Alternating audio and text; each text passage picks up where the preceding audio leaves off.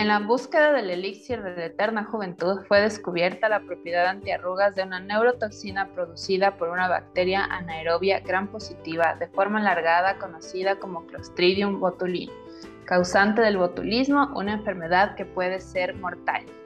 ¿Qué tal? Bienvenidos. Esto es Hablamos Bio y el día de hoy vamos a conocer un poco más sobre el origen del Botox. Hola Fer. Hola Patti, ¿cómo estás? Bienvenidos a todos, gracias por seguirnos. Esta vez tenemos un tema muy interesante y como dijo Patti, pues nace todo de un microorganismo. Como mencionó Patti, Clostridium es el género de una serie de microorganismos que están normalmente distribuidos en el ambiente. Hay ciertas especies de Clostridium que están permanentemente en el suelo, ¿sí? Y su capacidad de permanecer en el suelo es porque producen esporas. Las esporas son eh, una forma celular que les permiten resistir a las condiciones de ausencia de nutrientes, ausencia de agua, ¿sí? en el suelo. De esa forma estos microorganismos permanecen y se dispersan. Hay otros Clostridium, otras especies de Clostridium que en cambio están normalmente en el intestino de los animales y de los humanos. Son parte de lo que nosotros denominamos microbiota normal, un conjunto de bacterias que están normalmente en los intestinos. Y ah, están asociados o pueden estar asociados estas especies de Clostridium a ciertas patologías. Entre esas patologías ¿sí? encontramos enfermedades asociadas mayormente a la producción de las toxinas de estos clostridium y a un desequilibrio de la concentración de los microorganismos normales del intestino. Entonces, en realidad, la presencia de la bacteria no es la que está asociada al desarrollo de la enfermedad, sino la presencia de las toxinas que este microorganismo produce. Las bacterias que están en el suelo pueden producir ciertas toxinas que van a afectar a los seres humanos o a los animales y los van a enfermar cuando tienen contacto directo con heridas, por ejemplo, en la piel. Estas toxinas tienen como un blanco de acción los nervios, por un lado. En cambio, los, los clostridium que están asociados a los intestinos producen unas toxinas que pueden romper el tejido o que pueden destruir las, el equilibrio de las células, entonces pueden causar una diarrea y así es como podemos describir las intoxicaciones alimentarias asociadas a los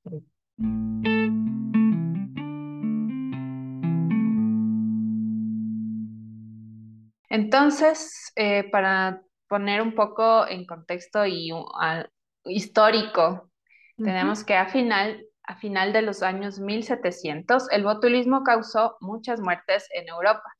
La pobreza causada por la guerra napoleónica llevó a una mala gestión sanitaria en la producción rural de alimentos.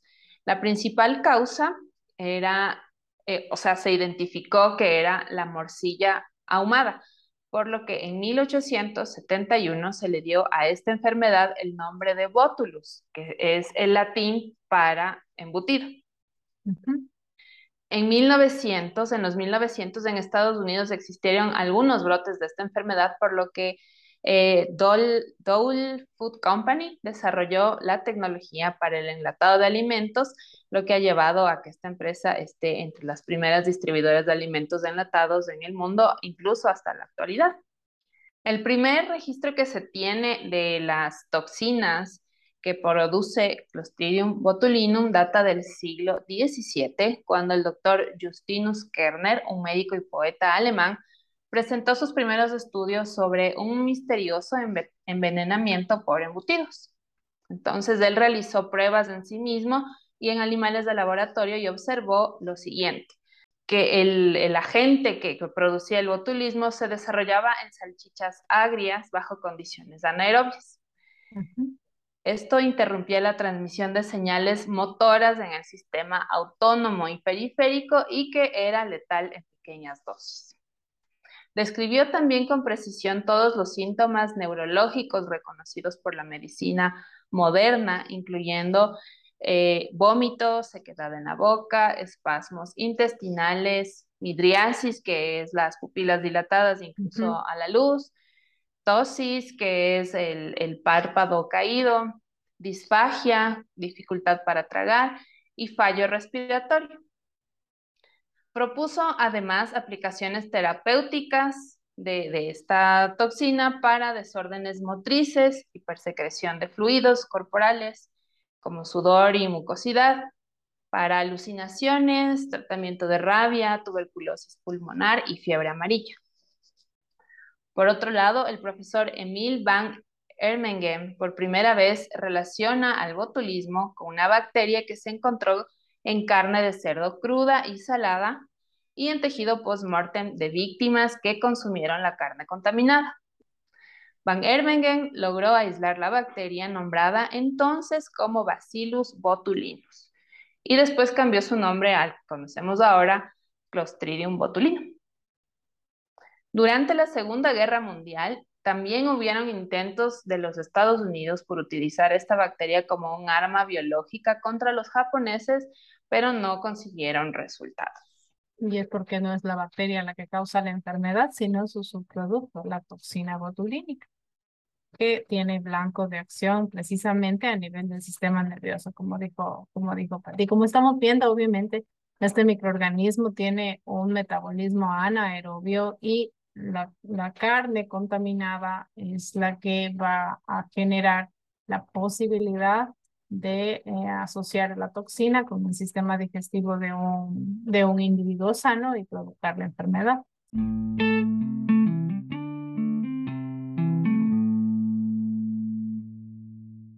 Existe eh, para que la enfermedad aparezca, pueda ser eh, observada por el desarrollo de signos y síntomas en un, en un ser humano, entre 12 y 36 horas de, después de la ingestión, para que se pueda reconocer precisamente ese periodo de incubación y se, se vean síntomas asociados al, al botulismo. Son utilizadas comúnmente para varias condiciones médicas, como ya propuso el, el, el doctor Justinus Kerner, en disciplinas como oftalmología, neurología, dermatología.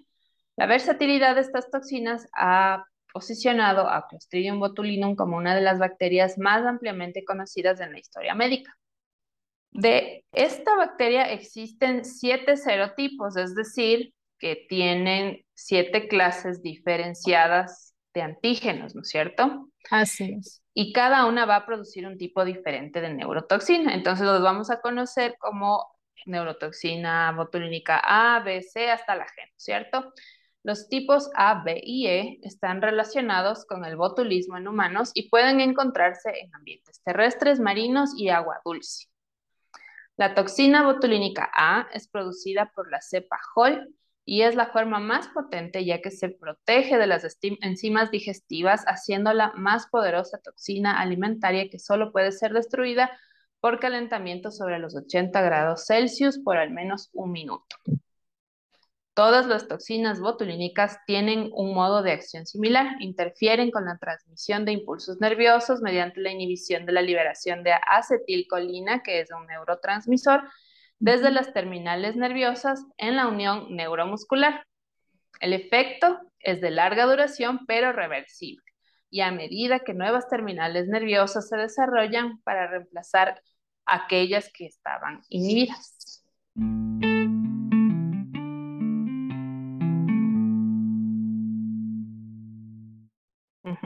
Sí, exactamente. Y como, como bien dices, no es que esta, esta toxina tenga un blanco de acción únicamente en los seres humanos, no estamos enfocándonos en los seres humanos porque la información está más asociada hacia la enfermedad botulínica en humanos.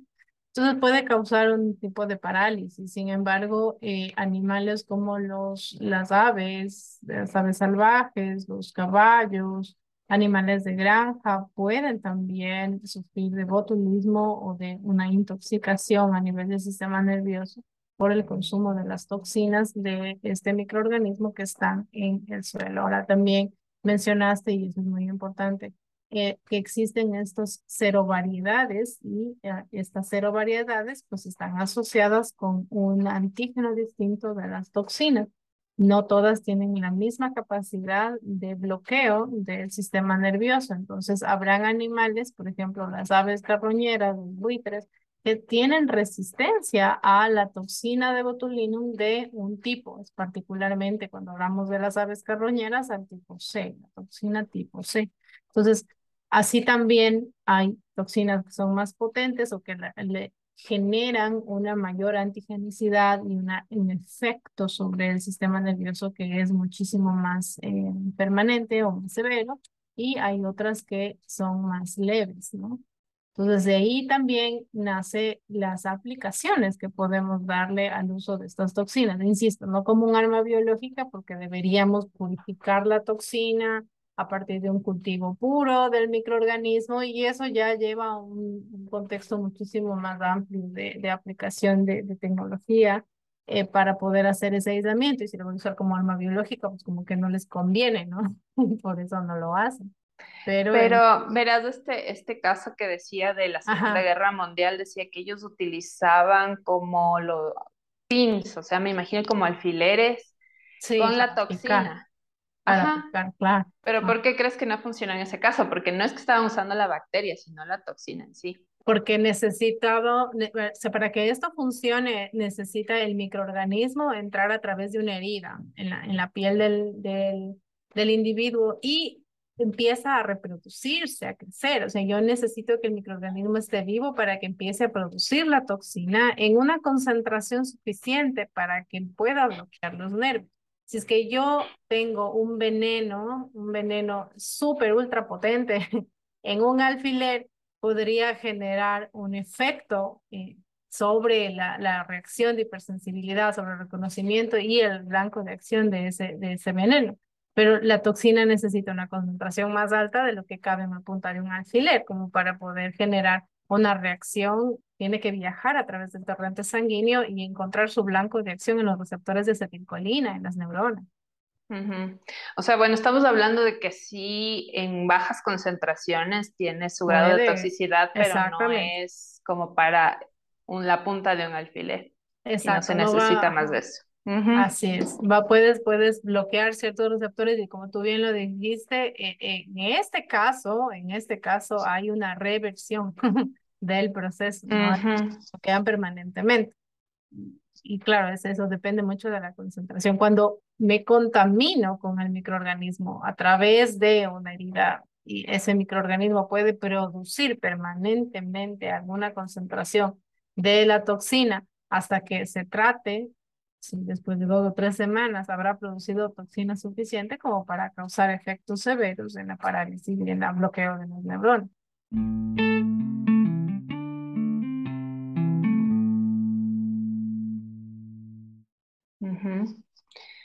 Bueno, entonces en 1895 se consiguió aislar la toxina botulínica. La toxina A, conocida como Botox, es mundialmente reconocida como una herramienta de realce de belleza.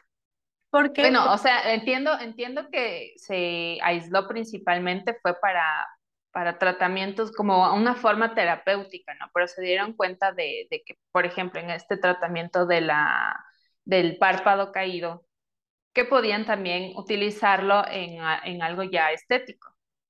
Claro va, va, va, al punto de, la función misma de la, de la toxina. Si estoy bloqueando a estos receptores de acetilcolina en, las terminaciones nerviosas, el músculo sí, se estira y deja de, deja de funcionar, deja de moverse.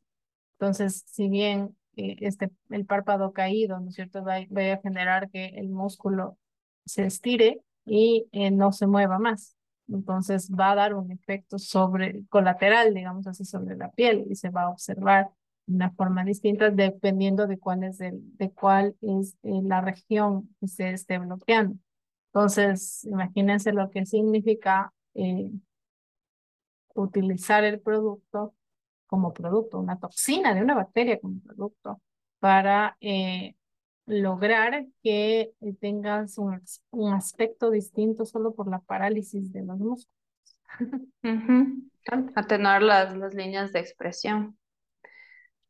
Incluso, incluso, eh, claro, o sea, al, al, músculo estar inmovilizado, no hay, no hay la gesticulación y las líneas de expresión también pueden irse como que desapareciendo. Yo creo que en el caso de que no sean muy profundas. Claro, o sea, no, no sé, si tú sonríes, ya no vas a tener todas las arruguitas de las patitas de gallo, ¿no es cierto? Porque el músculo no se está moviendo, la piel no se va a plegar, entonces no ves y te ves joven, wow. Y hay una, una regeneración, pues también del, del tejido cutáneo, muy bien. Entonces, bueno, como decía, Botox es el nombre, es el nombre comercial y fue registrado por Aller Allergen Inc. en Estados Unidos. En el Reino Unido toma el nombre de Disport y esta está pues en, dominando el mercado europeo. También se utiliza la toxina botulínica B, que se comercializa con el nombre de MioBlock en Estados Unidos y NeuroBlock en Europa. La FDA ha especificado que el Botox sea distribuido en viales de 100 unidades tomando en cuenta que una unidad es equivalente a 3 nanogramos de toxina A.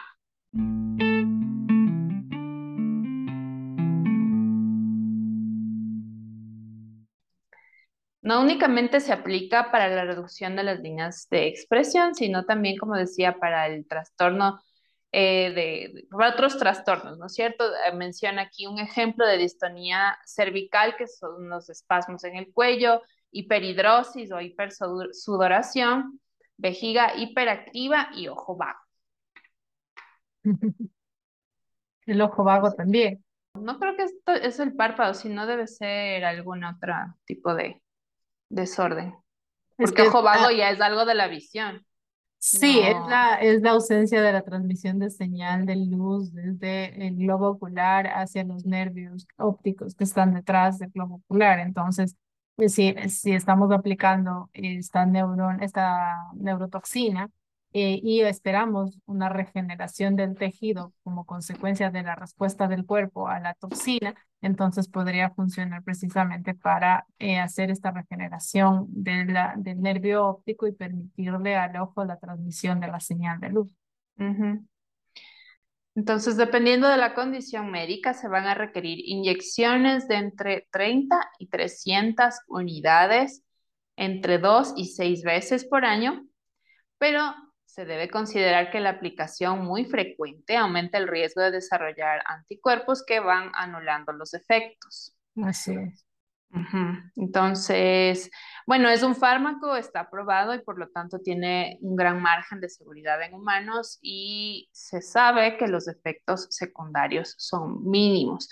Pero como decía hace un rato, pues los, los efectos se notan cada vez menos porque el cuerpo va desarrollando los, los anticuerpos. Entonces, por ejemplo, personas que utilicen todo el tiempo para las arrugas, pues en algún momento ya no va a funcionar se bloquean por la capacidad del cuerpo de responder. Recuerden, es una toxina bacteriana y el sistema inmune de un ser humano y también de los animales está entrenado para reconocer estas, estas proteínas y estos elementos químicos que producen las bacterias. Entonces, obviamente vamos a tener una respuesta inmune cada vez más efectiva en contra de, las, de la toxina. Interesante. Así que no, no es el elixir de la eterna juventud. Así que habrá que seguir buscando. Toda esta información es de un review, eh, me parece muy completo. Se llama La historia de Clostridium botulinum desde un, desde un a ver, from, from Food Poison to Botox. Escrito por Patricia Tink y Anatoly Freeman en la revista Clinical Medicine del 2004. Y eso, ahí está un resumen, pues, de todos los hitos históricos que se han dado en el desarrollo de, este fármaco. Pues sí, normalmente este Botox se aplica en las, en las clínicas estéticas, ¿no? Es, es un tratamiento ya bastante convencional, muy solicitado y eh, su aplicación está sobre, como mencionaste, líneas de expresión, las arrugas de la frente, las líneas que están hacia alrededor de los ojos, lo que conocemos como las patitas de, de gallo, las líneas de los labios, las que son verticales, las líneas horizontales de la frente. Hay unas que se llaman líneas de conejito, que no sé cuáles son, pero en las ¿Líneas líneas de qué? de conejito. De conejito. Wow, no Sí, sé. no sé, no sé en qué, ajá, no sé a qué le nombren esas líneas de, de conejito. Eh, hay eh, las esquinas recortadas de la boca, las arrugas del cuello. Eh, cuando existen ciertos niveles de asimetrías faciales, ustedes recuerdan que a veces nos vemos con un ojito más grande, un ojito más chiquito, pues eso les corrigen con la aplicación de, del Botox. Hay otras cosas que ellos llaman como mala definición de la línea de la mandíbula, el hoyuelo del mentor, del mentón, o también eh, hay una enfermedad, bueno, no es enfermedad, es una condición de algunas personas que es la hiperhidrosis. Esa hiperhidrosis causa que las personas suden demasiado, ¿sí? y es incómodo, sobre todo para los adolescentes, y hay, bueno, hay, hay asociaciones de, de, de psicológicas detrás, presiones, la falta de, en los adolescentes, la falta de, de conexión social, etcétera, precisamente por esta, esta excesiva sudoración. Entonces también se ha encontrado efectos positivos de la aplicación de Botox sobre el, esta, esta condición, la hiperhidrosis. Entonces, como bien podemos mencionar, las clínicas estéticas eh, tienen una gran demanda de este tipo de procedimientos, eh, considerando que la ausencia de la expresión facial en ciertos nervios pues, puede mejorar, como bien dijiste, la, eh, la estética del rostro y hacernos ver más buenos.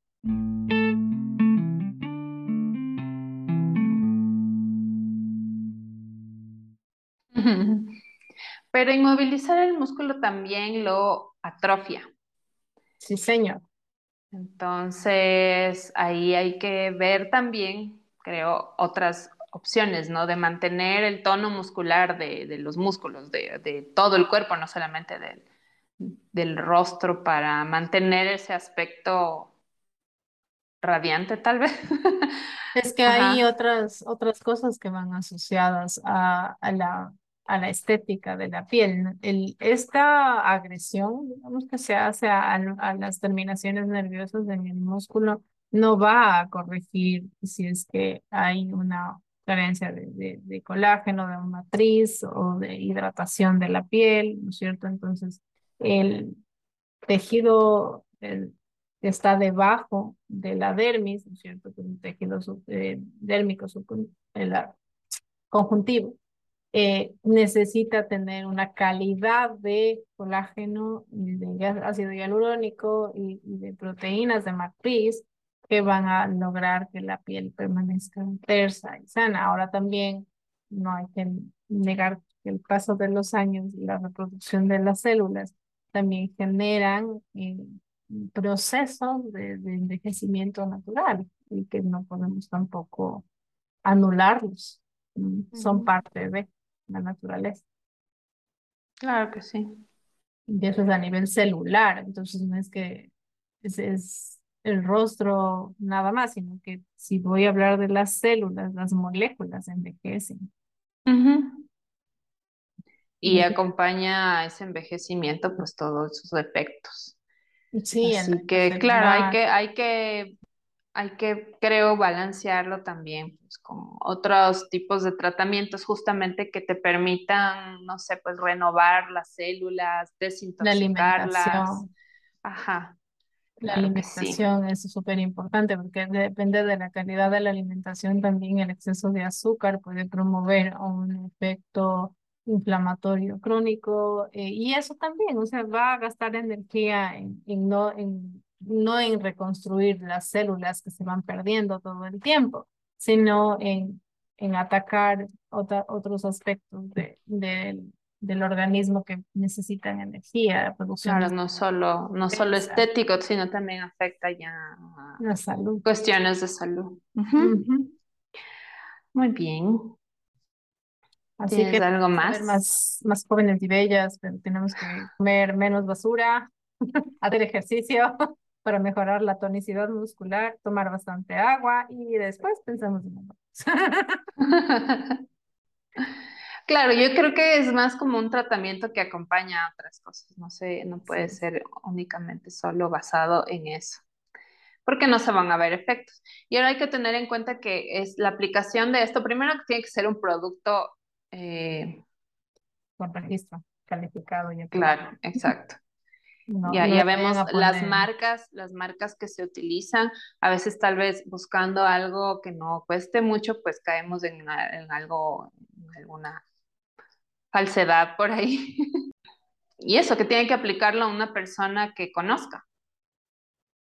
Pues sí, porque así se ven muchos casos de, de que pueden inyectar cualquier cosa. Y hay que tomar en cuenta que también el desarrollo de la tecnología permite eh, la inclusión de este tipo de toxinas en partículas que pueden estar, pueden ser eh, parte de cremas faciales. Entonces, eh, la toxina puede también incluirse en, micropartículas y nanopartículas dentro de, cremas faciales que tienen una aplicación similar. Y hay artículos que mencionan estos estudios de comparación en la capacidad de el, el producto de la toxina de liberarse para que genere este efecto en los neurotransmisores. No todas las eh, los productos tienen la misma, el mismo impacto en la forma en la que entregan la, la toxina hacia los receptores neuronales.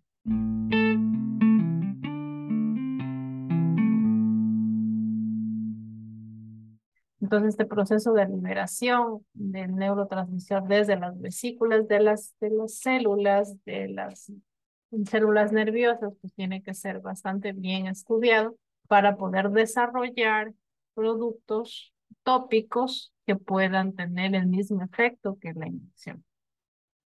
Todo eso tiene un equilibrio molecular. Pero tal vez se necesiten concentraciones más altas para que atraviese pues la barrera cutánea pueda llegar a las células, a los terminales y todo eso. Entonces, la forma en la que la engloban las partículas, ajá. Y tienen que hacer, bueno, hacen patentes, ¿no? Hacen patentes para poder desarrollar estas partículas que puedan ser impregnadas en crema. Entonces, eh, hay una hay un producto, una, una sustancia estrella que le llaman el argilfelín. Este producto es de los cosméticos que tiene, es español y que, obviamente tiene, tiene un, un estudio muy fuerte detrás para eh, determinar su eficacia como un producto antiarrugas. ¿Ya? ¿Qué leer el nombre? Se llama argirelin. Argirelin. Ok. Así es. ¿Alguna otra, otra inquietud? ¿Algún otro comentario, Pati? Mm, bueno, eso, eso iba a decir, que cuáles serían las, las desventajas del uso de esto. O sea, dice que es un fármaco que está obviamente hecho todas las pruebas necesarias para que no cause efectos secundarios, indeseados, ¿no es cierto? Que tenga la, una seguridad muy alta y bueno, en, el tiempo que se ha venido utilizando no, no creo que se haya registrado, no he escuchado al menos de, de algún efecto adverso. Em, en todo caso, tener en cuenta eso que hablábamos de que en algún momento va a dejar de tener el mismo efecto que al principio. Entonces, siempre tal vez buscar otras alternativas, no aplicárselo tan seguido. Em, me parece que, ajá, me parece que te dicen que puedes aplicarte unas dos veces al año. Esa es la dosis, pero siendo mucho, ¿no? Y sobre todo si empiezas muy temprano, ser muy joven y tú empiezas a los 35, 40 años, obviamente va a generar eh, con el tiempo una resistencia al producto cada vez vas a necesitar más. Entonces no, no es muy recomendable.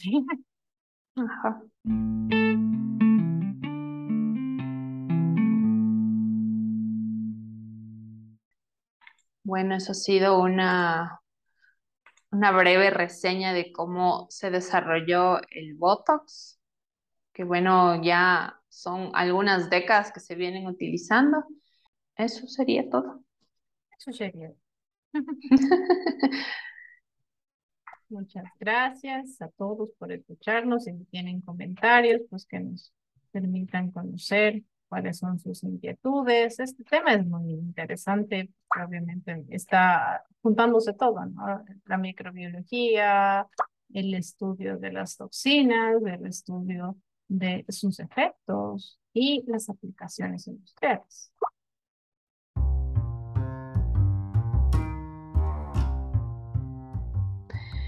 Entonces, eso ha sido el origen del Botox. Gracias por escucharnos. Estamos en la segunda temporada del podcast. Y por favor, déjenos sus comentarios, las sugerencias de temas que quieren que tratemos aquí. Y agradecer a todas las personas que nos están escuchando desde, a, a ver si recuerdo todos, desde Ecuador, desde España también nos escuchan bastante, desde Estados Unidos, Alemania, Perú, por ahí Suecia. Y bueno, espero que estén disfrutando esto y aprendiendo también un poquito con nosotras. Eh, nos estaríamos escuchando hasta la próxima semana. El podcast sale todos los lunes en su plataforma favorita, Apple Podcast, Google Podcast, Spotify. Muchas gracias por escucharnos y continuamos la próxima.